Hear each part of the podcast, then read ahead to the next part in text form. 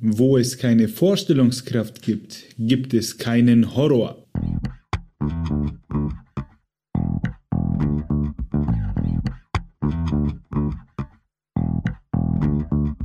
Herzlich willkommen zu Lesen und Lesen lassen, dem Bücher- und Schreibpodcast mit Martin und Maxe. Wir wünschen viel Spaß mit dieser Folge.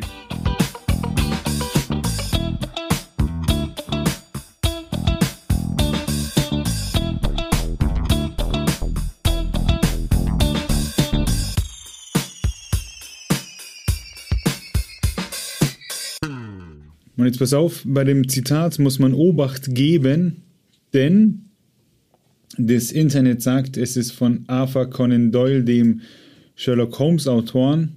Und jetzt kommt aber ein okay. großes Aber. Auf Deutsch habe ich das Zitat nicht gefunden. Das ist quasi meine eigene Übersetzung. Das Original geht: Where there is no imagination, there is no horror. Mhm. Und das könnte auch ein Satz sein, den Sherlock Holmes gesagt hat in eine Studie in Scharlachrot. Da bin ja, okay, ich mir nicht kann, sicher. Ähm, das kannst du ja so sagen. Ähm, also kannst du ja begrüßen, kannst sagen, das Zitat ist von Nee, A, damit äh, wollte ich schon so einsteigen. wir sind, Ach, wir sind schon in der Folge. Ach so, weil du gar nicht, gar nicht, das, du hast gar nicht so die, die Aufnahmestimme aufgelegt. Nee. Ich weiß jetzt nicht, wie ich mich benehmen soll. Ja. Ich, ich, dachte jetzt, du erzählst das nur mir, weil du hm. gesagt hast, zu Obacht, als würdest du es mir jetzt erzählen, weil sonst betonst du es anders, wenn du in der Folge drin bist. Ich dachte, du erzählst es jetzt mir. Nee, ich habe es jetzt allen erzählt. Genau, äh, wo habe ich aufgehört? Dingens, äh, Sherlock Holmes hat es gesagt. Aber wenn ich dann das gegoogelt habe mit einer Studie in Scharlachrot, dann habe ich quasi keine Bestätigung gefunden. Deswegen ähm, hat entweder der Autor oder die Figur hat gesagt. Also heute Deep Dive Horror. Der Name ist Programm. Wir sprechen heute über das Genre Horror. Wer unsere Podcast Brause Live Folge gehört hat, der hat gehört, dass wir da schon ein bisschen das Thema angerissen haben und das wollen wir heute eben weiterführen. Eine ähnliche Folge hatten wir ja schon mit Deep Dive Thriller. Gerne mal reinhören. Äh, deswegen, Maxe, was viel braucht man glaube ich nicht zu sagen, sondern starten direkt rein, oder? Warum haben wir eigentlich uns dazu entschieden, Horror im Sommer zu machen? Also wir nehmen es gerade auf an einem Tag, wo es 32 Grad haben soll. Äh, es ist 10.28 Uhr und es ist schon übelst heiß, ja. Ist es übelst heiß? Mir ah, ist übelst heiß. Ähm, du bist übelst heiß. Ich glaube, das ist so ein bisschen das Warm-up auf äh, Halloween, was ja dann bald ansteht. ne? ähm, was, wir können, da können, da können wir kurz aus dem Nähkästchen plaudern. Ich meine, wir, wir nehmen unsere Folgen ja nicht erst einen Tag vorher auf, bevor sie kommen. Und wir haben tatsächlich jetzt schon Folgen durchgeplant bis kurz vor Weihnachten. Also die Themen stehen quasi schon. Und Horror nehmen wir dann auch schon demnächst auf. Also nicht Horror, sondern Halloween. Und da werden wir über einen Autor sprechen, über den, den wir heute auch wieder kurz anreisen. Der wurde auch schon kurz angerissen von uns, aber da gehen wir dann zu Halloween richtig tief rein. Genau, wir gehen zu Halloween richtig tief rein in Titel den Autor. Hm? Titel deines Sextapes. Ja, genau. Auf sowas wollte ich hinaus. Aber so, Horror. Hey, Maxi, was ist Horror? Naja, im Grunde ist, ist Horror eigentlich ein, ein, eine, wie soll ich sagen, ein, ein Untergenre der Fantastik oder der Fantasy. Ähm, weil Horror behandelt ja oft, oder ja, doch, sagen wir oft nicht immer, aber Horror behandelt oft Themen, die eigentlich nicht der Realität entspringen, ne? wenn du jetzt irgendwie an Monster oder sowas denkst. Es gibt auch realen Horror, kommen wir noch darauf zu sprechen, aber es ist eigentlich eine Unterkategorie der Fantastik und hat sich in den letzten wie, ja, keine Ahnung, 100 Jahren, 100, 150 Jahren, 200 Jahren so ein bisschen selbst hervorgetan als eigenes Genre. Horror kommt immer dann zum Tragen, wenn die Wände zwischen den Welten zerbrechen und Realität und Fantasie verschmelzen. Also Ne, das ist ein bisschen wie wenn, wenn ihr nachts in eurer Wohnung unterwegs seid, es ist dunkel und ihr bildet euch ein, dass da irgendwo im, im Dunkeln, im Schatten ein Monster lauert, das ja natürlich gar nicht da ist. Aber wenn es denn da wäre, dann wäre ja auch, das wäre ja nicht real. Deswegen spricht man von der Verschmelzung von Realität und Fantasie. Horror kann natürlich auch in einem Krimi oder einem Thriller vorkommen. Also es kann ziemlich gruselig sein, wenn man erpresst wird oder wenn jemand entführt wird. Das, das zahlt schon auch in Horror ein. Also Horror ist einfach nur eine, wie soll ich sagen, eine, eine extremere Form der Spannung.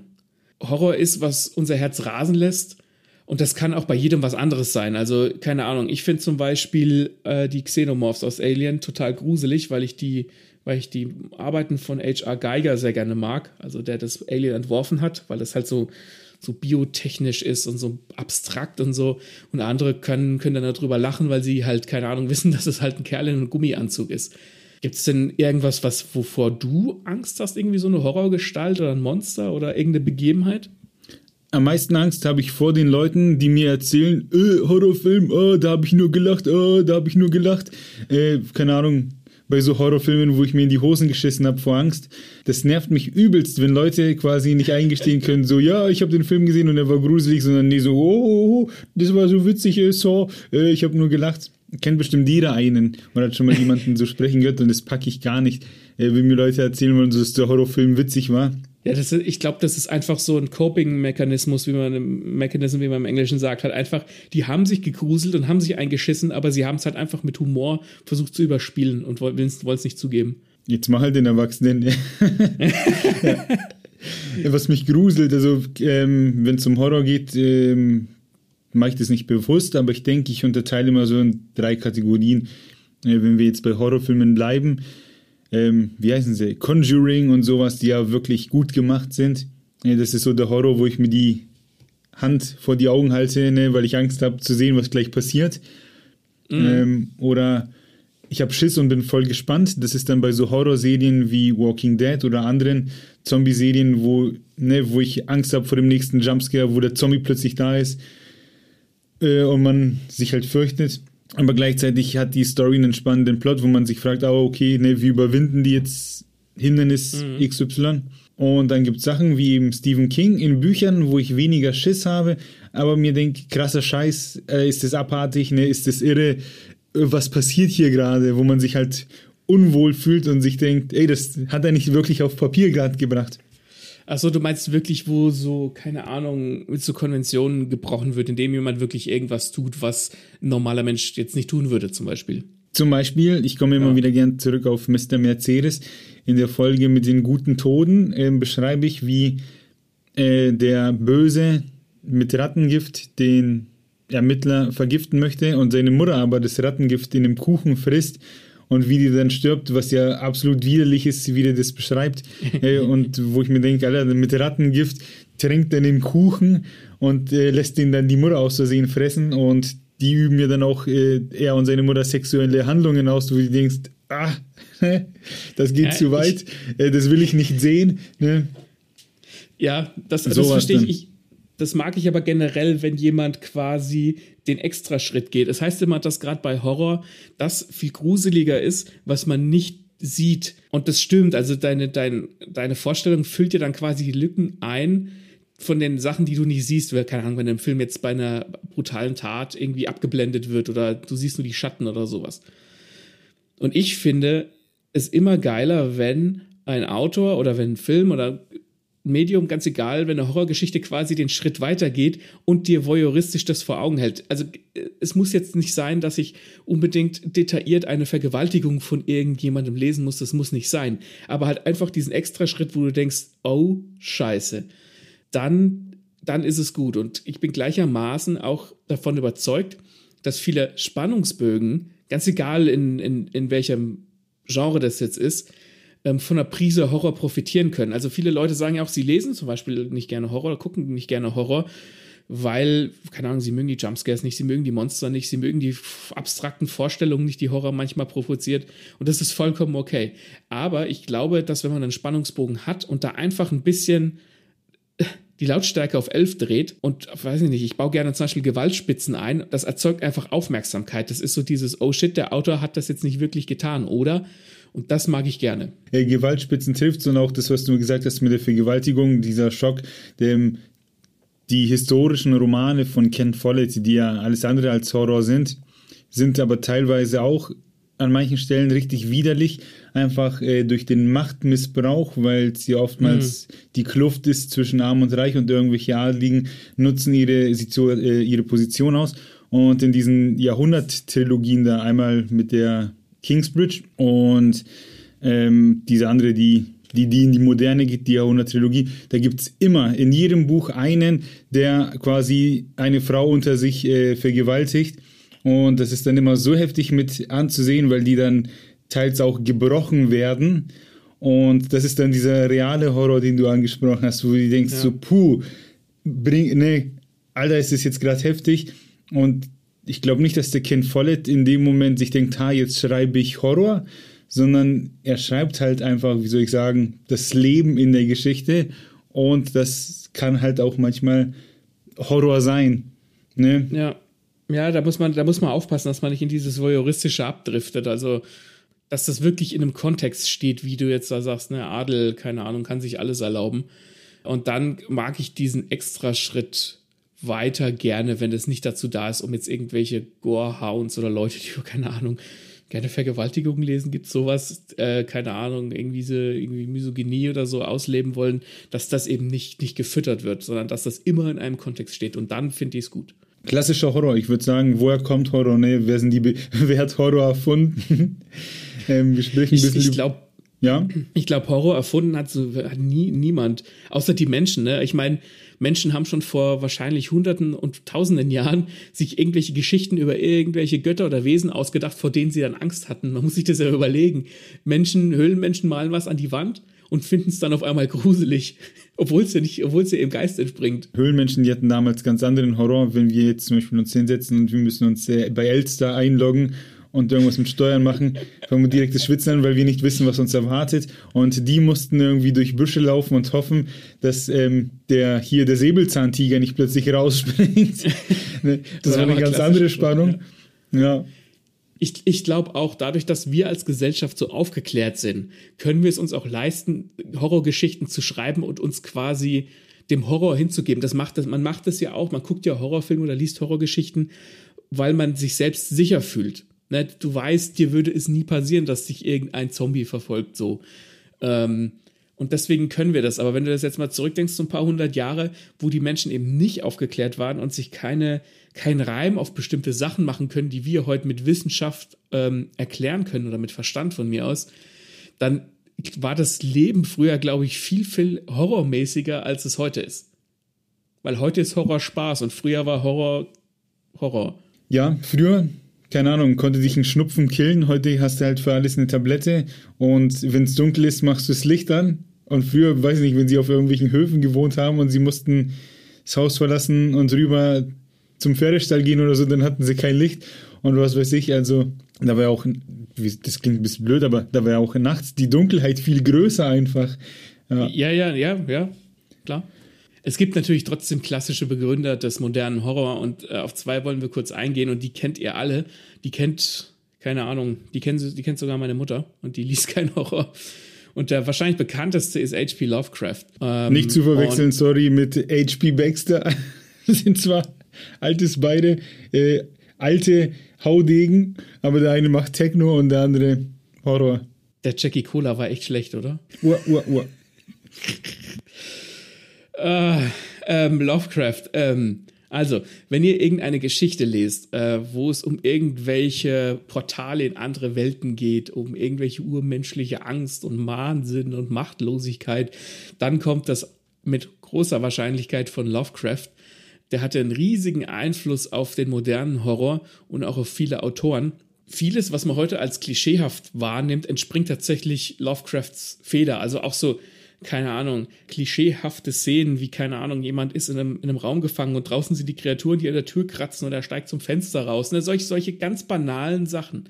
Und das stellt man nur fest, wenn man die Geschichten von Lovecraft liest, die ja natürlich sehr gut sind, aber du denkst dir, ja, kenne ich aber irgendwoher. Ja, weil die alle das von dem kopiert haben. Was ich ganz witzig finde, obwohl Lovecraft so eine wahnsinnige, ähm, so einen wahnsinnigen Einfluss hatte auf das Horrorgenre, gibt es keine so richtig adäquate Umsetzung einer seiner Geschichten. Also es gibt eine, einen Film, Die Farbe aus dem All mit Nicolas Cage, der ist noch gar nicht so alt, vielleicht drei, vier, höchstens fünf Jahre. Der war ganz gut. Und es gibt eine, eine Miniserie oder eine Serie, die es nicht über die erste Staffel hinaus geschafft hat. Die heißt Lovecraft County, glaube ich. Und da geht es aber auch weniger um die, also schon auch um seine, seine alten Götter, aber das ist weniger Grusel, da geht es auch viel um Rassismus und sowas. Ähm, also das ist quasi an Lovecraft angelehnt, aber ist jetzt keine direkte Umsetzung seiner Geschichten. Die, die beste, das Beste, was, was mir zu Lovecraft einfällt, jetzt mal abgesehen von seinen Büchern äh, und seinen Kurzgeschichten, die man eigentlich gut lesen kann und gut empfehlen kann. Ich habe da übrigens mal was zitiert aus in unserer Folge äh, Famous First Words. Das ist das Brettspiel Arkham Horror. Das haben wir, äh, das habe ich hier und das haben wir auch ab und an gespielt. Und zwar spielst du da zusammen mit deinen Leuten gegen das Spiel selbst. Also du versuchst quasi da dann äh, einen alten Gott am, am Erwachen zu hindern. Das hat so ein bisschen Brettrollenspiel-Charme. Das ist eigentlich, das macht ziemlich viel Spaß. Und ähm, ja, es gab, es gab auch mal ein Multiplayer-Online-Spiel mit Lovecrafts Welten, das nannte sich The Secret World. Das war auch relativ beliebt, glaube ich, aber das wurde auch schon längst wieder eingestellt. Also Lovecraft hat wahnsinnig viel Einfluss, seine Kurzgeschichten sind sehr gut, der Cthulhu-Mythos kennt jeder, der sich mit Horror schon mal irgendwie beschäftigt hat, aber so eine richtig geile, direkte Umsetzung seines Stoffes gibt es irgendwie nicht. Vielleicht spricht das auch für ihn. Das Brettspiel, ich finde, das, das, das, das, klang voll geil. Ähm mein Interesse ja. ist geweckt und Cthulhu, den kenne ich eigentlich nur aus South Park. Ja. Äh, ja, der hat das, das mit Cthulhu hat sich halt so ein bisschen verselbstständigt sozusagen. Von Lovecraft habe ich noch nichts gelesen, habe aber zwei Bücher äh, mir gekauft, zwei dünne, ich weiß jetzt gar nicht mehr, wie die heißen. Müsst, könnt ihr bei Instagram nachgucken, äh, auf unserem Kanal, die habe ich da mal gepostet. Und ich habe da ein bisschen Schiss, weil es geht jetzt dann auch schon zum nächsten Autoren, den wir mitgebracht haben von den Begründern des Horrors. Und zwar habe ich Angst, dass es dasselbe ist wie bei Edgar Allan Poe, dass die Geschichten wohl so groß und so gut sind, aber einfach diese Sprache so alt, ähm, dass das solche Bücher sind, die man halt liest, um klug zu wirken, dass man sagt, ich habe schon äh, Lovecraft gelesen. Ne? Nee. Also natürlich hat der eine, hat der eine relativ, sein, sein Stil, sein Schreibstil ist natürlich anders als, als heute. Aber ich habe zum Beispiel, weil ich ja selbst eine Horrorgeschichte im Sinne von Lovecraft schreiben wollte, habe ich vor, boah, ich müsste lügen, vor einem halben Jahr oder so mal wieder eins von den Kurzgeschichten in die Hand genommen und habe die gelesen. Und mal davon abgesehen, dass seine Schreibe voll von, von Rassismus und sowas ist, das muss man halt, ah, das ist wahnsinnig schwierig. Der Typ war halt ein krasser Rassist. Das wird gerne mal an den Teppich gekehrt. Also der war, der war nicht koscher.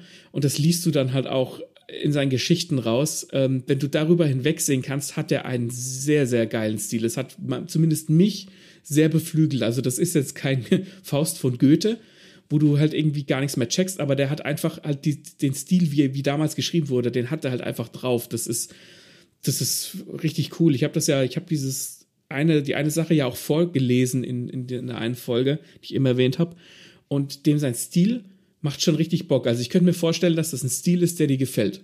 Okay, weil bei Edgar Allan Poe ist das nämlich ein bisschen anders. Das ist, wie soll ich sagen, alte Schreibe. Und das ist halt sehr gewählt und sehr atmosphärisch, finde ich. Also ja. die Stimmung kommt gut rüber. Nur, ja, es weil diese alte Sprache halt die, die Geschichten trägt, macht es auch ein bisschen anstrengend. Das heißt, man, ne, man kann sich nicht hinflacken und so einfach mal reinlesen, sondern du musst dich schon sehr konzentrieren was man im Optimalfall beim Lesen immer macht. Aber ich sag mal so, dass es nichts Schnelles. Das ähm, kann ich jetzt gar, gar nicht ja. sagen, ob das bei Lovecraft schnell ist, aber ich habe an dem einen Abend bestimmt die eine Kurzgeschichte durchgelesen, das waren 50 Seiten. Und ich lese keine 50 Seiten normalerweise so, so einfach mal so am Stück. Das, ähm, das spricht schon für Lovecraft. Also ich finde es sehr geil. Es kann natürlich auf dich völlig anders wirken. Aber mir taugt der Stil von Lovecraft sehr, einfach weil das irgendwie, weil das so ein Stil ist, der genauso mit mir resoniert, weil ich denke, ja geil, ich kann mir das richtig vorstellen, wie der das damals gemeint hat und wie der sich das vorgestellt hat. Und dann Aufruf für die Kommentarspalten, seid ihr Team Lovecraft oder Team Edgar Allan Poe? Bekannte Titel von Edgar Allan Poe sind ja zum Beispiel Der Rabe. Ne? Habe ich noch nicht gelesen. Ich kenne das nur aus einer von den Simpsons Horrorfolgen, wo der Bart Simpson neben der Rabe ist. Ähm, hier der, der Nimmermehr. Ähm, andere Titel, die man auch kennt, ist zum Beispiel äh, Untergang des Hauses äh, Ascha oder Osha, wo es äh, um das Thema auch geht, äh, lebendig begraben. Und das sind ja so, keine Ahnung, auch so Sachen, die findet man heutzutage immer wieder, die in Filme irgendwie gepackt werden, lebendig begraben. Hier Kill Bill, wo sich die Juma Firmen aus dem Sarg boxt und sowas. Ähm, genau, also der, der, der Lovecraft und der Alan Poe, die haben sozusagen Sachen erfunden, die heutzutage schon tausendfach irgendwie nochmal neu aufgegriffen wurden. Ja, die sind ja. einfach Standard. Horror hat in der Vergangenheit ja nicht aufgehört, sondern gibt es auch in der Moderne. Und da gibt es viele coole Mittel und Wege, Horror mit anderen Sachen zu kombinieren, wie zum Beispiel mit dem Weltall, ähm, Cyberspace und Weltraumhorror. Und hier liegt, wie im klassischen Horror, die Angst im Unbekannten. Ne? Oben hört dich keiner schreien. Gibt es da oben andere Lebewesen? Ähm, mm. Und solche Sachen. Damit wird gespielt. Und das, du hast ja schon den Alien-Film erwähnt. Und damit kann man eben auch ziemlich coole Sachen erfinden, nenne ich es mal, dass man halt plötzlich mit irgendwie Lebewesen konfrontiert wird, die man nicht boxen kann oder einfach erschießen. Ja. Ja, ich glaube auch, dass es ein bisschen ist, was ich vorhin gesagt habe. Ne? Keine Ahnung, früher hatten die Menschen mehr Angst, weil sie sich weniger erklären konnten. Und wir sind aufgeklärt als Gesellschaft, aber keine Ahnung, im Weltraum oder auf dem Meeresboden, was der Lovecraft auch oft verwendet, ähm, der Cthulhu steigt zum Beispiel aus dem Meeresboden auf, wo du halt nicht weißt, was da ist. Das liegt halt sehr nah beim, beim Horror. Also das, das klingt so, Sci-Fi und Horror klingen eigentlich so, so grundverschieden, dabei liegen die wahnsinnig nah beieinander, weil eben das Weltraum nichts ist, was wir er erkundet oder ergründet haben. Oder auch andere äh, äh Sci-Fi-Sachen, keine Ahnung, wie äh, KI oder sowas, was ja auch Angst machen kann. Was vielen Leute, Leuten heute Angst macht. Was mir gar nicht so Angst macht in Stories, ähm, ist irgendwie, weiß ich nicht, wenn irgendwas mit Computern ist und Computer übernehmen. Irgendwie gruselt mich dieser Gedanke nicht. Ja, ich meine, also ich habe auch keine Angst vor KI. Wenn die KI irgendwas Cooles macht, dass ich nicht mehr, theoretisch mal plump gesagt, nicht mehr arbeiten muss, dann ja, bitte, go for it. Ich bin nicht einer, der sagt, äh, ich nehme kein Navigationsgerät, ich nehme noch eine Karte raus. Das ist ja, das hat man früher auch so gemacht. Nee, man, früher war halt einfach früher. Wenn ich, wenn ich Navigation nutzen kann, was viel einfacher ist, dann nutze ich Navigation. Stell dich mal nicht so an. Peter. Na, aber ich, ich meine eigentlich sowas wie in die Richtung, kommen jetzt auch wieder nur eine Simpsons-Folge in den Sinn, aber die haben das ja auch irgendwo her, dass das Haus quasi übernimmt, ne? Und dann ja, ja. greift das Haus die Menschen an. Das sind so Dinger, wo ich mir denke, hm, weiß ich nicht. Es macht mir zumindest keine Angst. Also wenn irgendwie so, war schon, Maschinen plötzlich ein eigenes Bewusstsein entwickeln, finde ich jetzt nicht ich so schlimm wie gruselige Monster. Wo Maschinen auch eine größere Rolle spielen, ist zum Beispiel in H.G. Wells Krieg der Welten. Weiß ich nicht. Also es ist ja auch ein wahnsinnig bekanntes Standbein der Science Fiction. Und Krieg der Welten hat auch wahnsinnig viel Horror. Äh, das ist auch, da möchte ich ähm, meine Hand für ins Feuer legen, von Lovecraft beeinflusst. Ich habe es jetzt nicht nachgeprüft und kann es und kann da, kann da jetzt auch keine Quelle nennen, aber ich würde vermuten, ich habe Lovecraft gelesen, ich habe Krieg der Welten gelesen, dass das beeinflusst ist. Da kommen halt auch die Marsianer auf die Erde mit irgendwelchen riesigen Dreibeinen und versprühen dann die Menschen als, als rote Masse übers Land, um, die, um, um das Land quasi Terra zu formen und, und Machtlosigkeit und alle sind am Verrecken und keiner kann irgendwas tun. Das, ist, das sind ganz klar Lovecraft-Motive. Und ähm, ich finde zum Beispiel den Film Krieg der Welt mit Tom Cruise, der ist von Steven Spielberg. Der wurde damals überhaupt nicht gut aufgenommen. Der ist von 2005, glaube ich, so um den Dreh. Und ich fand den schon immer irgendwie ziemlich cool, weil der eben diese Machtlosigkeit und dieses Scheiße, wir müssen uns verstecken, was ist das, was, was, wie kann ich dem entgehen, das resoniert mir und das finde ich wahnsinnig spannend. Habe ich weder gesehen noch gelesen. Ich glaube, ich habe Krieg der Welten aber als Buch zu Hause. Müsste ich nachgucken. Kann man schon mal ja. lesen. Kann man ähm, schon mal lesen? Okay. Also ich finde auch, dass diese Mischung aus Sci-Fi und Horror wahnsinnig gut miteinander funktioniert. Ich meine, das hat Lovecraft vor boah, 150 Jahren ungefähr schon gewusst, ne, mit den Göttern aus dem Weltall und so. Ähm, aber du kannst halt auch im Weltraum, dadurch, dass wir ja nicht wissen, was da ist, wahnsinnig coole und abstrakte Ideen ähm, unterbringen. Ne? Fremde Planeten oder keine Ahnung, wie bei Alien, dass Leute auf einem Raumschiff gefangen sind. Das ist ja, die können da ja nicht weg die sind in dem Raumschiff und die können nicht nach draußen gehen und das Alien ist auf dem Schiff und dann ist alles gut. Und das macht die Spannung, steht die, dreht die Spannungsschraube so wahnsinnig zu. Da kneife ich dann die Arschbacken zusammen, weil du da ein gruseliges Viech hast und du kannst nicht entkommen. Du brauchst eine Lösung für das Problem. Und deswegen gehen für mich Science Fiction und Horror einfach wahnsinnig gut Hand in Hand. Beim Videospiel Dead Space, äh, vielleicht kennt es ja der ein oder andere, da kann man das Raumschiff verlassen. In ein paar Momenten muss man es auch. Und das ist so geil, weil wenn du dann draußen bist, dann hörst du nichts mehr. Und dann gibt es so Jumpscares, dass plötzlich die Aliens dir hinterherrennen und dann mit dir draußen sind und du sie halt erst siehst, wenn du dich umdrehst. Ähm, da wird mit diesen, wie soll ich sagen, mit den Elementen voll gut gespielt. Ähm, generell habe ich das Spiel Dead Space übelst gefeiert, also was so Horrorspiele angeht im Weltall. Ich fand es mega geil. Ich habe eins bis drei gibt's, äh, die habe ich gespielt und das war gruselig. Das hatte dunkle Gänge, Viecher, die dich verfolgen, Stressmomente, wo plötzlich ganz viele kamen, äh, Wände, die aus irgendwelchen Schleim bestehen und so und man hat nonstop Schiss. Also Dead Space fand ich geil. Ja. ja. Dead Space ist auch gut. Das, das würde mal eine gute Serien- und Filmumsetzung gebrauchen können. Ich habe den Manga Dragonhead gelesen. Der ist bei Carlsen erschienen. Und der schlägt auch horrormäßig in eine ähnliche Kerbe. Der spielt zwar nicht im, im Weltraum, sondern der spielt mit, wie soll ich sagen, mit den menschlichen Bedürfnissen, ähm, der erste Band. Aber der schlägt genau in diese Kerbe von ähm, Isolation und äh, Psychohorror und man, man, man, man, man ist quasi zum Tode verdammt. Und zwar geht es darum, äh, die Hauptfigur Teru, die fährt mit dem Shinkansen von der Klassenfahrt nach Hause und dann passiert ein Unglück. Ich weiß nicht, was für ein Unglück, das wird im ersten Band noch nicht verraten. Ähm, und er ist auf einmal der einzige Überlebende. Der Shinkansen ist entgleist, er ist irgendwo unter der Erde. Alle sind tot, bis auf er. Und er findet dann einen, ein, kein Mitschüler, aber halt auch einen, einen Schüler, der heißt Nobu. Und du, du, merkst gleich, das ist so, der wurde früher gehänselt. Das ist so ein, der ist so ein, ein nicht ein Einzelgänger, aber halt einfach ja, so ein Opfer. So blöd das jetzt auch klingt. Und die finden noch ein Mädchen namens Akko, die ist erstmal verletzt und, und bewusstlos, aber das sind die drei Überlebenden aus diesem Unglück. Und das ist genau das, was ich mag. Das, ist, das sind Figuren, die müssen auf einmal ums Überleben kämpfen in einer Situation, in der sie noch nie waren, in der ich nicht sein will. Und da, da zieht sich der Horror raus, weil jetzt stell dir mal vor, du bist entgleist, es ist überall dunkel, du hast kein Licht, äh, überall sind Leichen, du weißt nicht, ob noch jemand überlebt hat, ob da was überhaupt passiert ist.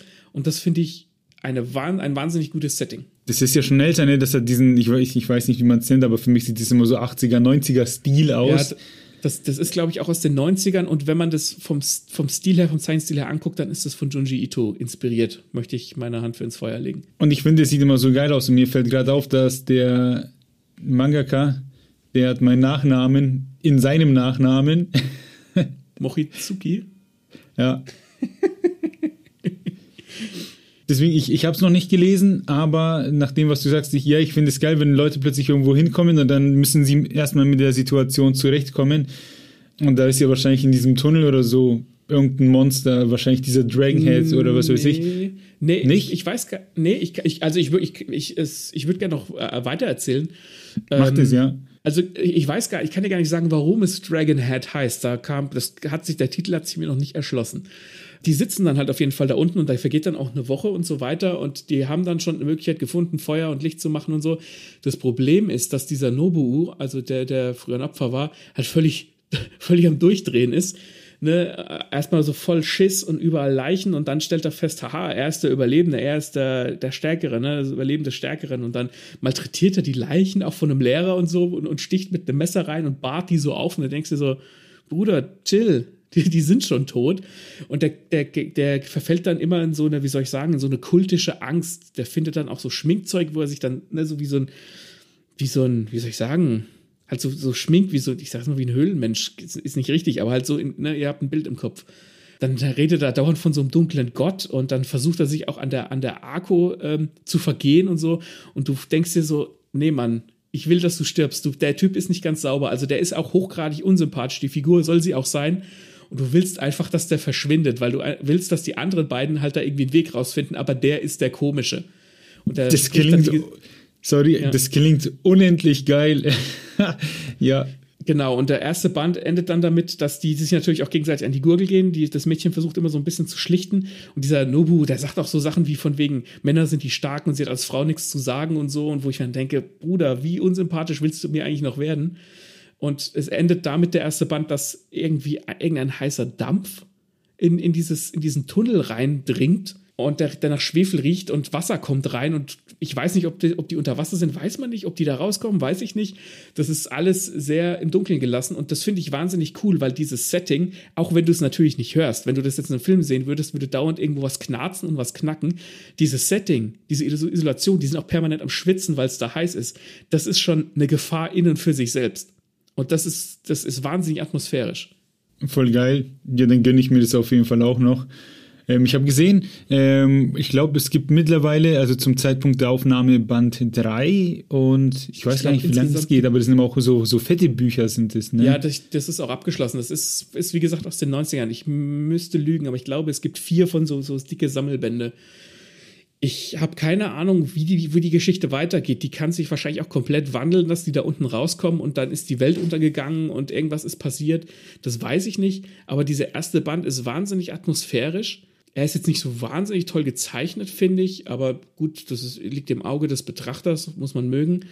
Ansonsten, ja, wenn man so auf so Kammerspielartige Sachen mag, mit Isolation und wenn du mit, mit so einem Typen, mit so einem Verrückten quasi gefangen bist, dann kann man da schon ein paar Arschbacken zusammenkneifen. Sehr gut. Und ähm, ein paar andere Autoren, die sorgen auch dafür, dass man die Arschbacken zusammenkneift. Und zwar, was wäre denn eine Horrorfolge, wenn man Stephen King nicht erwähnt. ähm, das ist ja der, der Horrorgott der Moderne, würde ich mal bezeichnen. Auch wenn man es oft im Podcast hört, ich finde trotzdem nicht, dass dem seine Geschichten allzu gruselig sind, sondern da ist immer eine, eine, eine coole Spannung. Aber es ist jetzt nicht so, dass ich jemals Angst hatte beim Lesen einer seiner Bücher. Ich finde, die Gefahr, wenn sie rüberkommen soll, dann kommt sie rüber. Viele Sachen sind komisch, unangenehm, man fühlt sich vielleicht unwohl. Manchmal sitzt da eins drauf, wo man sich denkt so, boah, okay, und lass wieder gut sein, ne? lass die Figur leben. Und dann lässt er es vielleicht nicht tun. Und so, aber so, so wirklich so Angst wie im Film empfinde ich da beim Lesen nicht. Vielleicht seht ihr das anders oder ähnlich, dann gerne in die Kommentare damit, aber ich finde Stephen King meistens doch eher cool als gruselig. Hm.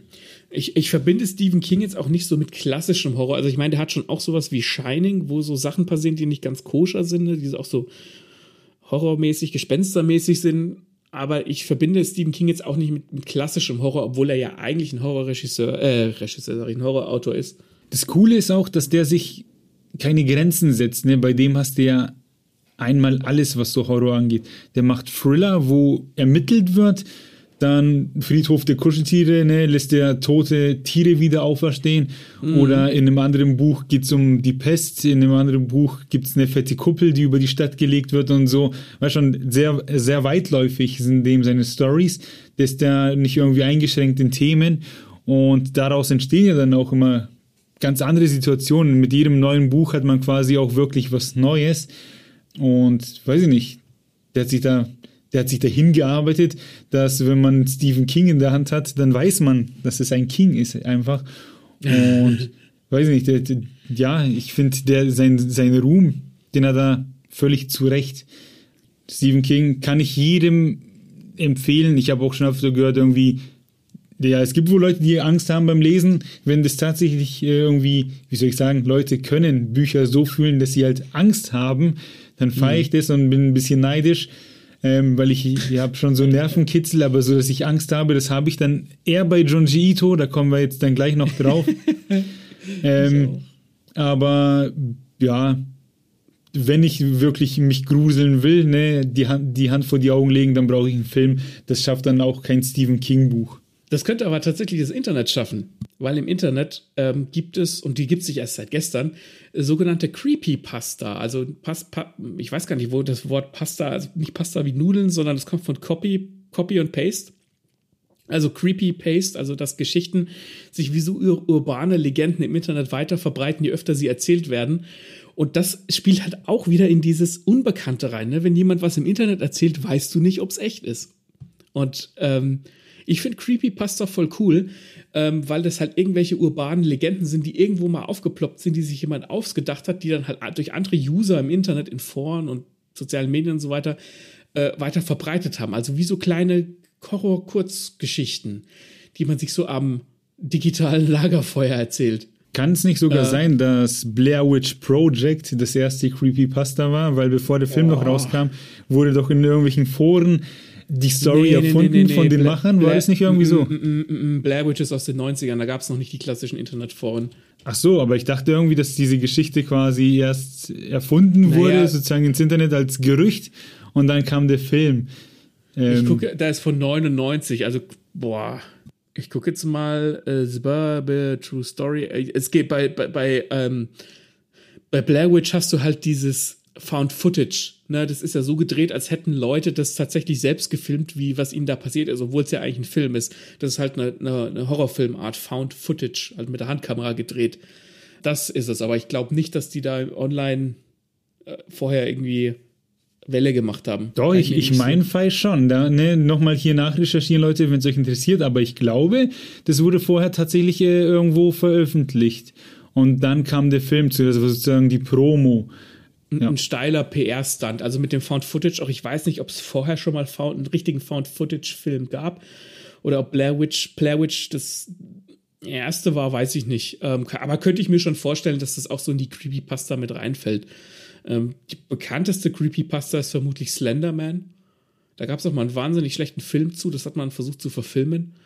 Ähm, da geht es einfach um einen sehr großen Mann, ohne Gesicht im Anzug mit langen Armen und Beinen, ne, was Leute halt so äh, widerlich finden, der es irgendwie auf Kinder abgesehen hat. Ich habe ähm, das Slender, da gab es ja mal dieses Spiel, wo man dann so in diesem Wald rumrennen musste und dann die ja, Zettel genau. oder Fotos sammeln. Und da habe ich es nur geschafft, mir die Dingens, die Let's Plays anzuschauen und nie selbst zu spielen. Das hatte ich ja. zu viel Schiss.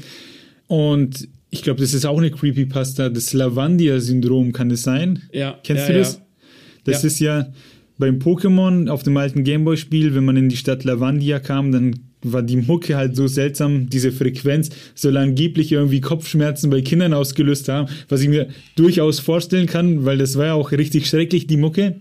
Aber das soll so weit geführt haben, ich glaube, dass sich sogar angeblich dann Kinder auch umgebracht haben, ne? Ja. Ich das, aber ja. ich glaube, das war nie nachgewiesen.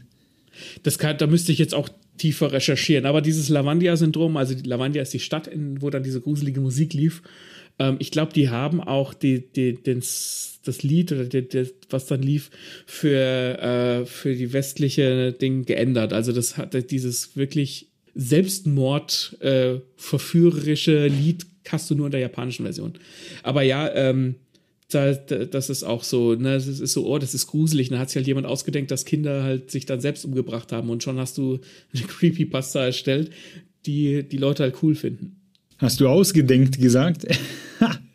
Habe ich ausgedenkt gesagt? Du hast ausgedenkt gesagt, ja. ja. Aber gut. Das war keine ja, Absicht. Wir haben Horror im Internet, im Film, in den Büchern. Und dann stellt sich die Frage, was für Arten des Horrors gibt es denn? Ähm, das sind, glaube ich, sogar die drei, die du aufgeschrieben hast, die, die auch Stephen King definiert. Die drei genau, Arten des Horrors. Ja.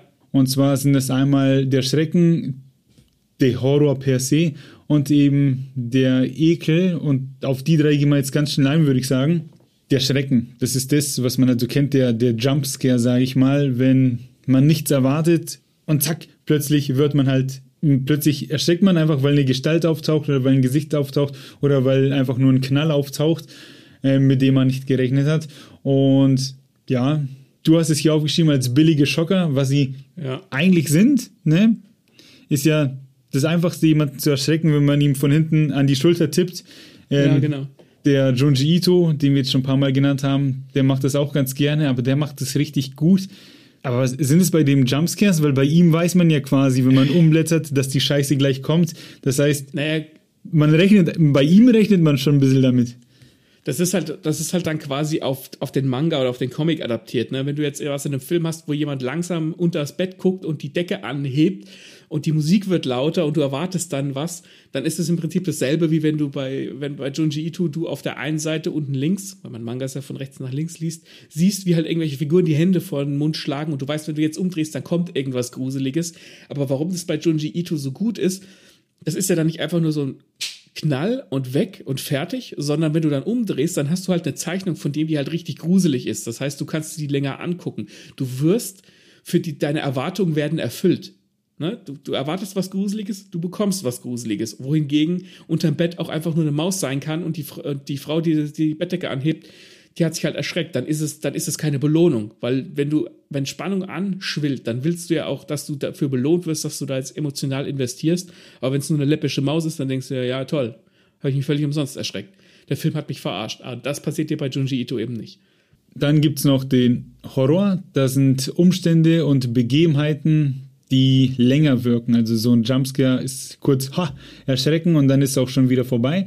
Aber so Horror ist dann eben etwas, dass wir fühlen, dass, äh, ja, dass wir mit uns dann, wie soll ich sagen, mit uns rumschleppen und uns denken, oh Gott, hoffentlich passiert es nicht gleich wieder. Ne? Ähm, ja. Weiß ich nicht, wie würdest du das beschreiben? Oh, Horror ist auch sowas, was du dir, wo du dich selbst reinfühlen kannst, wo du denkst, das will ich nicht, dass es mir passiert. Wenn jetzt zum Beispiel, wenn Familien in ein Spukhaus ziehen zum Beispiel oder wenn Personen besessen sind. Das ist ja jetzt nicht, da geht es ja nicht darum, dass da einfach mal schnell erschreckt wird, sondern so ein Haus mit Geistern oder Gestalten, ähm, das ist, da, da lebt diese Familie im Film oder in der Geschichte ja erstmal drin. Und da, da ist der Horror schon die Umgebung. Da kann jederzeit was passieren. Und richtiger Horror, finde ich, der begleitet dich auch aus der Geschichte raus. Also dann war es halt wirklich eine richtig gute Horrorgeschichte, wenn sie dich nachhaltig beeinflusst. Wenn du rausgehst und denkst, ich habe Angst im Dunkeln. Und dann haben wir noch den Ekel. Und ich finde, das ist der von, von, von der Angst her der schwächste Horror, aber ja. durchaus sehr effektiv. Äh, da geht es dann halt eben um so Sachen wie Gore, wenn irgendwo Maden in Leichen sind, irgendwelche Würmer, man sieht so Fleisch und Gedärme, irgendjemand hackt wem einen Arm ab und dann spritzt Blut oder es kommen irgendwelche Kreaturen mit, weiß ich nicht, wo die Körper halt einfach seltsam aussehen und alles ja. ist halt einfach nur eklig und nicht schön zum Ansehen. Das ist Ekel. Ja. Ich, ja. Ich Finde ich Body schon cool ja. manchmal. Ich überlege, ob mir ein Beispiel einfällt für, für so richtigen Ekel-Horror. Also so, wenn so Körperteile rumfliegen, finde ich das gar nicht so schlimm. Ich finde dann tatsächlich so, so, wenn so irgendwo Maden wirklich aus dem Bauch rauskommen und so, so, was man halt auch nicht zu Hause haben möchte, sowas finde ich richtig widerlich. Also mir fällt da jetzt spontan das Ding ein, der John Carpenter-Film aus den 80ern, das Ding aus einer anderen Welt, das ist auch eine ältere Geschichte, die kommt auch so aus der Zeit von Lovecraft und Poe.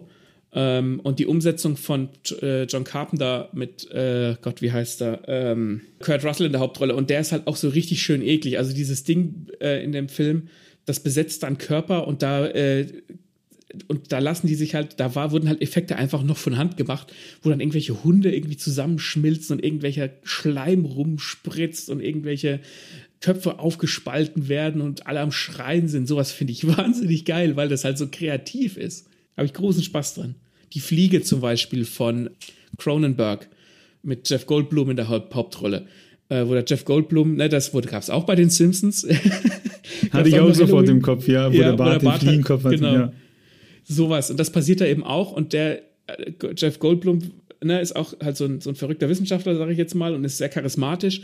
Und dann passiert ihm das eben mit der Fliege und dann hat er halt erstmal irgendwie so, geht es ihm super Gummi gut und der ist halt voll athletisch und voll drauf und dann fängt er halt an, sein Körper zu verfallen. Er verliert die Fingernägel und am Ende ist er halt wirklich so ein Fliegenmensch-Viech, einfach nur so ein Schnodder. Und ich finde das wahnsinnig, denn der Horror liegt darin, dass jemandem sowas passiert und dass er sich in sowas verwandelt und dass andere Leute sich damit auseinandersetzen müssen. Also, wenn man auf so Body Horror steht, das Ding und viele Filme von Cronenberg. Super geil, habe ich großen Spaß dran. Ja, und äh, die Saw-Filme gingen ja auch ein bisschen in die Richtung, also die sind ja sehr, sehr ja, spannend, ja. auch mit geilen Twists am Ende, aber die leben ja davon, äh, was die Leute sich da selbst antun müssen, also sei es jetzt das Bein abschneiden oder irgendwelche Spritzen langen und so halt so Zeug, was man nicht sehen will. Ähm, das ja. hat da, finde ich, auch super funktioniert. Also ja. den ersten Saw-Film finde ich einen ganz tollen Horrorfilm. Ohne, ohne Scheiß, richtig gut. Aber was ich an Saw nicht mag, ist diese, sind diese Torture-Porn. Also dieses, ich will sehen, wie Menschen leiden. Das, da habe ich null Spaß dran eigentlich. Und was bei dem Body Horror, äh, wie ich es jetzt eben erzählt habe, halt der Spaß ist, das ist einfach so drüber, dass es, dass du den, den, die Tortur, die dahinter steckst, jetzt gar nicht mal wirklich merkst, weil es nur darum geht, eklig zu sein. Und da habe ich eine ganz witzige Anekdote. Ähm, und zwar Peter Jackson, kennen wir alle. Und bevor der Herr der Ringe gemacht hat, hat er so halt äh, billig, äh, so, wie soll ich sagen, so Gore-Movies gedreht. Unter anderem Braindead heißt der Film. Und der ist ziemlich bekannt eigentlich, vor allem für die Szene zum Schluss, wo die Hauptfigur sich mit einem Rasenmäher durch Zombies durchmäht, wo halt wirklich, wo sie Liter um Liter Kunstblut verwendet haben, der halt wirklich, wo alles nur noch rot ist und einfach nur knöcheltief in der Suppe steht. Und zu meiner Zeit, der ist von, ich müsste lügen, 93, 94 so um den Dreh.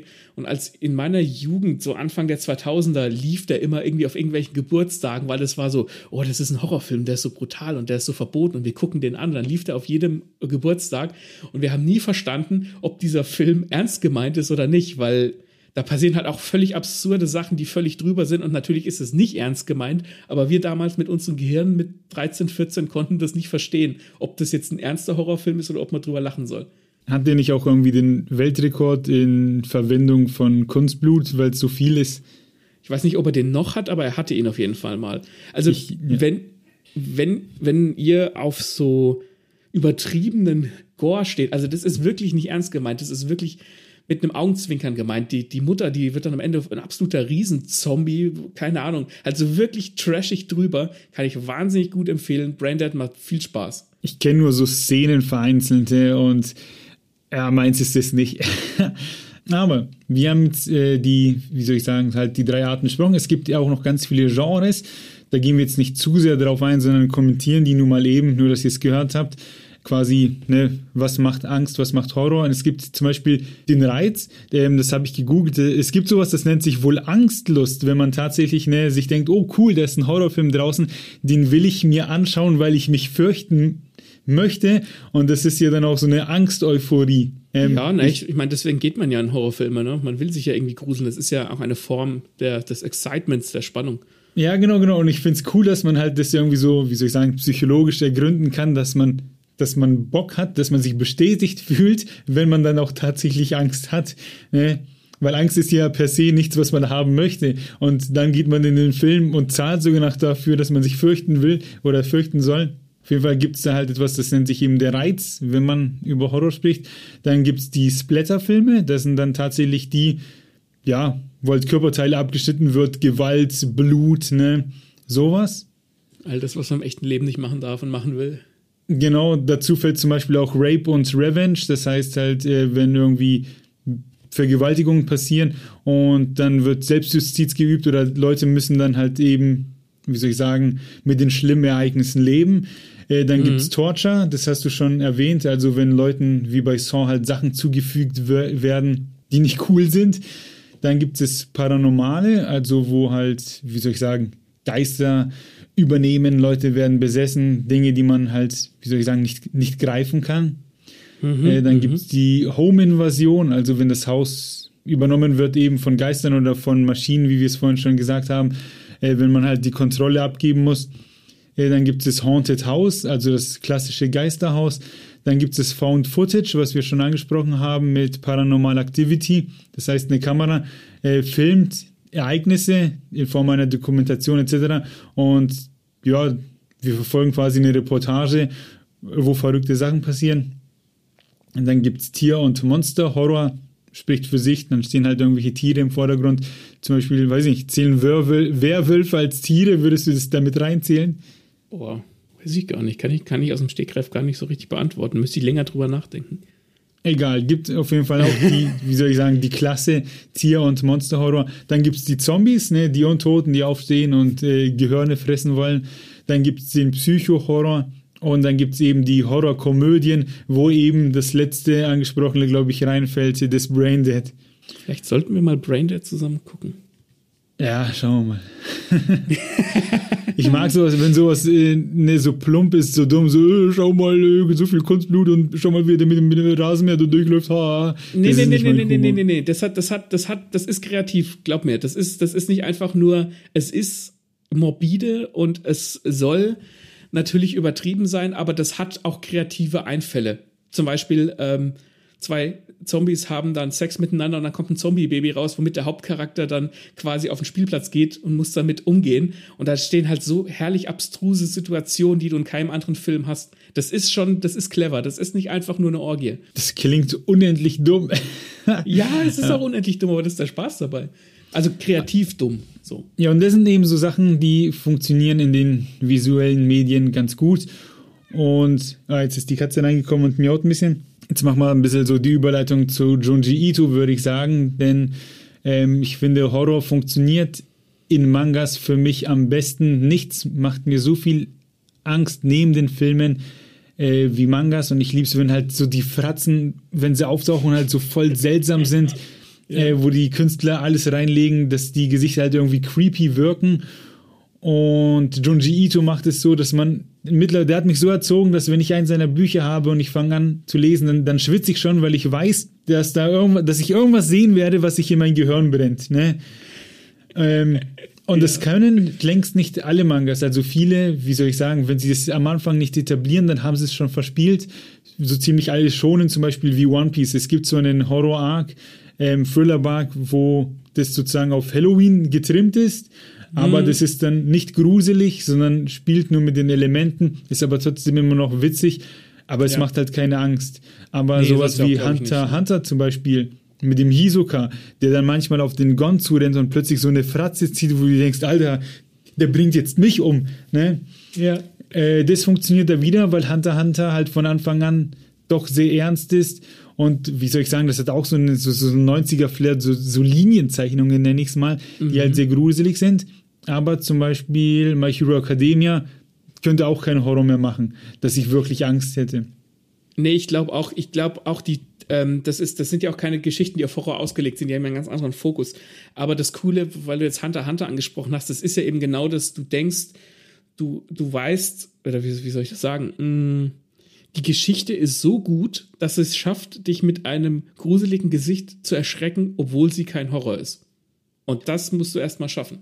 So, und jetzt kommen wir mal zum Junji Ito. Zum Zeitpunkt der Aufnahme ist es das aktuelle Buch von ihm, was äh, rausgekommen ist, das äh, Rimina, über das wir jetzt sprechen. Wenn die Folge jetzt dann draußen ist, gibt es vielleicht mittlerweile auch ein neues, aber wir sprechen jetzt für den Moment über das aktuelle Rimina-Buch, was bei Carlsen rausgekommen ist. Ich weiß nur nicht, und ob das seine aktuelle, nee, Datum der Erstveröffentlichung ist 2005. Das heißt, die Geschichte ist älter, die erscheint jetzt bloß erst bei uns. Ah, okay hier habt ihr eine Side-Info für die nächste Party. Ähm, auf jeden Fall macht er da wieder Fratzen und Gesichter, wo du denkst, Jesus Christus macht, dass es aufhört. Hier in dem Buch aber gar nicht so stark wie in anderen Büchern. Das heißt, äh, wenn man sich das Buch kauft, um seine Sammlung zu vervollständigen, macht man nichts falsch. Es gibt aber bessere. Aber worum geht es in Rimina? Und zwar gibt es den was ist das, Astrophysiker, ein Astrophysiker, der einen Planeten entdeckt, der wohl aus einer anderen Welt äh, zu kommen scheint. Der ist über ein schwarzes Loch sozusagen in unser Sonnensystem gekommen. Und weil er den entdeckt hat, darf er den logischerweise benennen. Und er benennt ihn nach seiner Tochter Remina. Was ein junges Mädel ist, ist auch sehr hübsch ähm, und die wird dann auch als Model berühmt, arbeitet für so eine Agentur und die Kerle fliegen halt auf sie und der Planet ist nach ihr benannt. Und die Gefahr in dem Buch, das ist das Spannende, geht von diesem Planeten aus, weil dieser Planet rast mit Geschwindigkeiten auf die Erde zu, hat man noch nicht gesehen, irgendwie mehrere okay. Lichtjahre schnell und unterwegs zerstört der Planet andere Planeten, wie zum Beispiel Saturn, Uranus etc. okay. und das, sehen andere Wissenschaftler, die Medien greifen es auf und denken sich so, what the fuck, äh, Massenpanik, ne, wir werden auch zerstört als nächstes, weil es ist völlig offensichtlich, dass dieser Remina-Planet auf die Erde zukommt, zukommt und er lässt sich nicht aufhalten. Da wird dann auch ein äh, Team von Astronauten losgeschickt nach dem Motto, ja, schaut euch diesen Planeten mal an. Und die kommen dahin und dann ist es so, wie soll ich sagen, das hat er richtig gut gemacht. Dieser, dieser Remina-Planet, der sieht aus wie die Hölle. So stelle ich mir die Hölle vor. Okay. Und dieser Planet, der sieht einfach furchtbar aus. Das sind so überall so Tentakelarme und so komische Wesen, die so tanzen, nur so Schatten, wo du denkst, so, oh Gott, hoffentlich sehe ich gleich nicht, was das wirklich ist. das ist halt das, was der Junji Ito kann. Und man erfährt dann auch nicht äh, im ersten Moment, was mit den Astronauten passiert, die da halt fortgehen. Man weiß nur, äh, fort sind, man weiß nur, okay, man, man weiß immer noch nicht, was auf Rimina abgeht und dieser Planet kommt. Und natürlich die erste Lösung der Menschen ist, okay, wir müssen Rimina opfern. Ähm, weil, natürlich. Weil, weil, sie heißt so. Und dann sind so, werden der, der, der Vater und die Tochter werden dann an Kreuze gebunden und sollen verbrannt werden. Ähm, Spoiler, äh, mit dem Vater schaffen sie es. Also der wird dann geopfert und verbrannt, was auch wieder Junji Ito-like übelst gruselig aussieht. Das ist dann auch erstmal cool gemacht, weil der Vater sozusagen in seiner, wie, wie heißen diese, diese Gebäude mit den Teleskopen halt, ne? Wie nennt ja, sich sowas? Sein, äh, ja, ja, ja. Ähm, ja, in, in, dieser Forschungseinrichtung halt sitzt. Ja, genau. Und der darf da nicht raus, weil die Leute, ne, ne, der Mob, der klopft draußen schon an die Türen und sagt, komm raus. Und die Remina zu Hause ähm, flieht mit anderen, weil da gibt es den Remina Fanclub und da ist der Präsident vom Fanclub und der will die beschützen und noch zwei andere, die halt ne, auf sie stehen. Dann gibt es sozusagen die letzten Helden, äh, die sie beschützen möchten. Und der Grusel geht halt von dieser Massenpanik aus, die die Remina halt töten wollen, mit der dämlichen Begründung, dass wenn sie sie opfern, weißt schon, dann wird schon alles gut, halt in ihrer Verzweiflung, weil du diesen Planet nicht aufhalten kannst was ich finde ich schon eine ziemlich coole Idee ist. Im Prinzip und schon, wenn du, wenn du keine andere Möglichkeit mehr hast, weil die Erde wahrscheinlich untergehen wird, ist das vielleicht das naheliegendste sogar. Und das Ganze geht dann auch so ein bisschen in Richtung Okkultismus, weil dann kommen so Typen mit so, das sieht so aus, als hätten die Kartoffelsäcke auf dem Kopf und nur quasi Löcher für die Augen. Die sehen creepy aus, ne? Die creepy Dudes werden da auf jeden Fall schnell etabliert und die übernehmen dann auch die, so Nachrichtensender und sagen dann, von denen geht es aus, wir müssen quasi Remina äh, in einer, nicht einfach erschießen, sondern halt in einem, nicht in einem Prozess, sag's mir, in einem, in einem Ritual quasi, muss sie sterben, das muss aufbereitet sein, das muss sozusagen dem Planeten Remina würdig sein, wie sie stirbt. Okay. Ja, was schon halt wirklich sehr seltsam klingt und auch sehr seltsam ist. Und da gibt's die berühmten Page-Turns, ne? Kleiner Spoiler vorweg, da sind dann auch andere Leute, die landen auf Remina und die finden dann die Astronauten, die ich vorhin erwähnt habe, und dann ziehen die den, den Helm ab und dann sind es halt auch wieder so Junji Ito-Gesichter, die du halt nicht sehen willst. Ne? Und wegen denen du dir das Buch kaufst, du willst umblättern und du willst es sehen und du kriegst es zu sehen. Und dann denkst du, ja, danke. Und das war, ist dann halt auch so, ich habe das abends gelesen, die, das erzeugt halt Atmosphäre und du hast dann keinen Bock, das Licht auszumachen. Ne? Einfach weil du halt Schiss hast.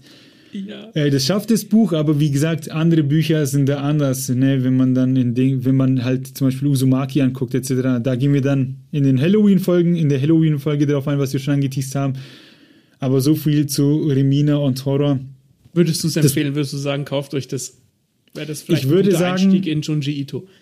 Ne, ich würde sagen, wenn ihr eure Sammlung voll machen wollt, dann ja, weil das auch wieder im Hardcover kommt ne, und schön aussieht, so wie es Carlson aufbereitet hat aber es ist nicht das Beste bisher, was ich gelesen habe. Auch die Auflösung gegen Ende hat mir nicht ganz so gut gefallen. Ich würde es empfehlen, weil es Junji Ito ist, aber wenn man quasi eine verrückte Horror-Story macht, äh, möchte, dann vielleicht das, was du vorhin erwähnt hast, ne? wenn man 20 Euro hat und man weiß nicht, was man kaufen soll, Remine oder Dragonhead, dann würde ich sagen, kauft euch lieber mal Dragonhead läuft. Also Horror funktioniert in Mangas sehr gut und Junji Ito ist ja nicht der Einzige, der Horror macht, sondern da gibt es ganz viele, zum Beispiel Dominic Yell, den hatten wir im Interview, der hat einen ah, Horror-Manga mit zwei Kurzgeschichten. Hm?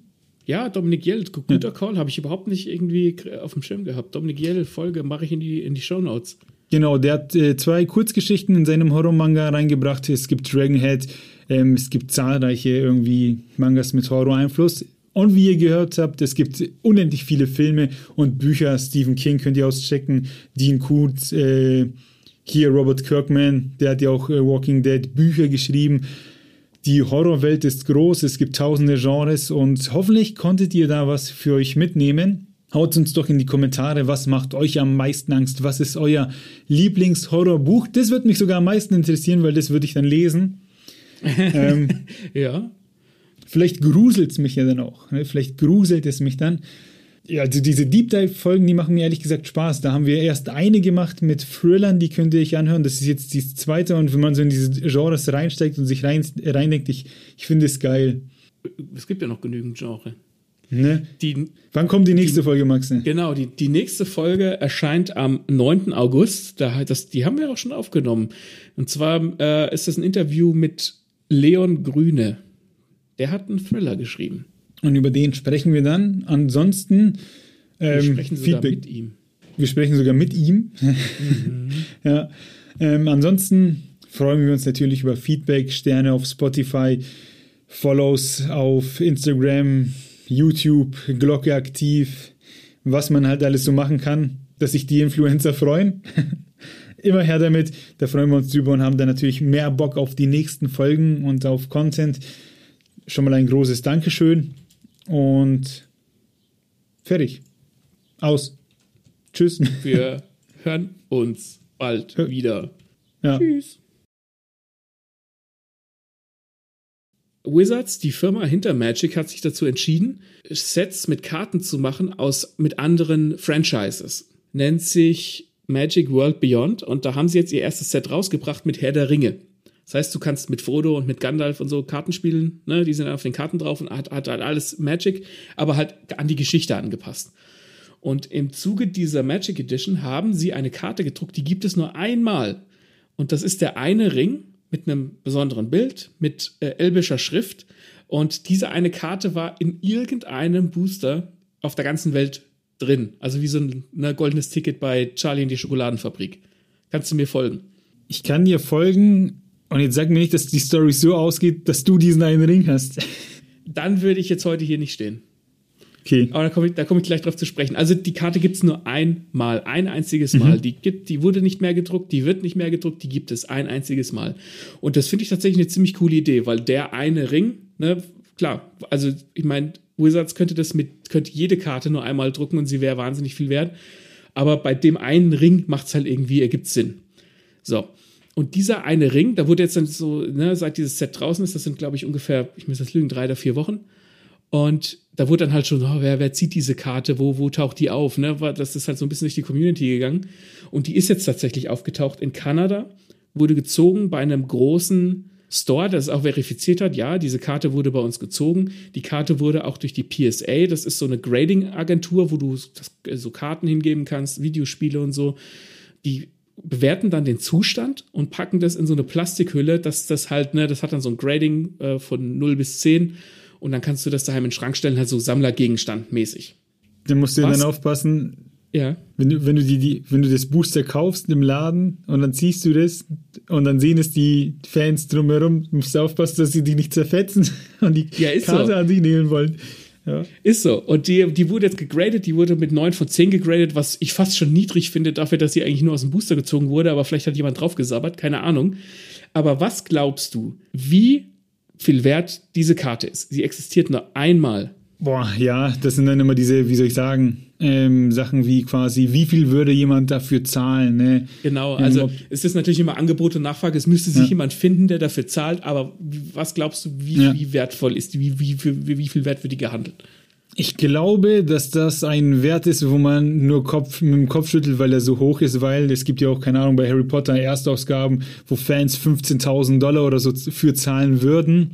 Deswegen, Magic gibt es schon lange. Es gibt einzelne Karten bestimmt, die mehrere tausend wert sind, die es öfter gibt. Das, ich, ich gehe auf 100.000 Dollar. Okay, ich gebe dir jetzt einen Hinweis und lass dich gleich nochmal raten. Die bisher teuerste verkaufte Karte, Black Lotus, kennt jeder, der auch noch nicht der noch nie Magic gespielt hat. Black Lotus ist so ein geflügeltes Wort. Die teuerste Karte, die bisher verkauft wurde, ist 615.000 Dollar wert. Okay, was glaubst du, wie viel, wie, viel, wie viel wert diese eine Karte ist? Hm, und Black Lotus gibt es hier vermutlich ein paar Mal öfter, ne? Ja, also Alpha gibt es boah, ich glaube 50 müsste ich lügen, ich müsste lügen, aber nicht mehr als 50, also 615.000 Dollar. Wobei die natürlich auch alt ist und ne, Black Lotus ist ja. halt so ein, ein, Name, der größer ist als, als alle Karten. Und das ist jetzt eine frisch gedruckte Karte, die nur einmal existiert. Okay, weil ich will nicht nur eine Zahl nennen, sondern ich will auch meinen Gedankengang begründen. Jetzt pass auf, jetzt gibt es die Black Lotus. Ähm, öfter, die kostet 615.000 Dollar. Wenn eine kaputt geht, gibt es noch andere. Und jetzt gibt es die eine neue, aber nur einmal. Das heißt, wenn die kaputt ist, ist sie aus der Welt. Deswegen muss die entsprechend viel wert sein. Also sage ich 10 Millionen. Ist ein bisschen drüber, aber ein Laden aus Spanien hat 2 Millionen geboten und das ist bisher das aktuellste Angebot. 2 Millionen Dollar für eine Alter. Pappkarte, die Wizards nicht mehr gekostet hat wie jede andere Pappkarte auch. Die verkaufst du und hast ausgesorgt. Der Wahnsinn. Ohne Scheiß, Mann. Wenn du die ziehst, ich meine, es ist natürlich wie Lotto spielen, ne? Ähm, die kennt, hätte überall drin sein können. Es ist wie Lotto spielen, aber es ist komplett verrückt, dass es Leute gibt, die sagen, das Ding ist so selten, ich will, würde da zwei Millionen für hergeben.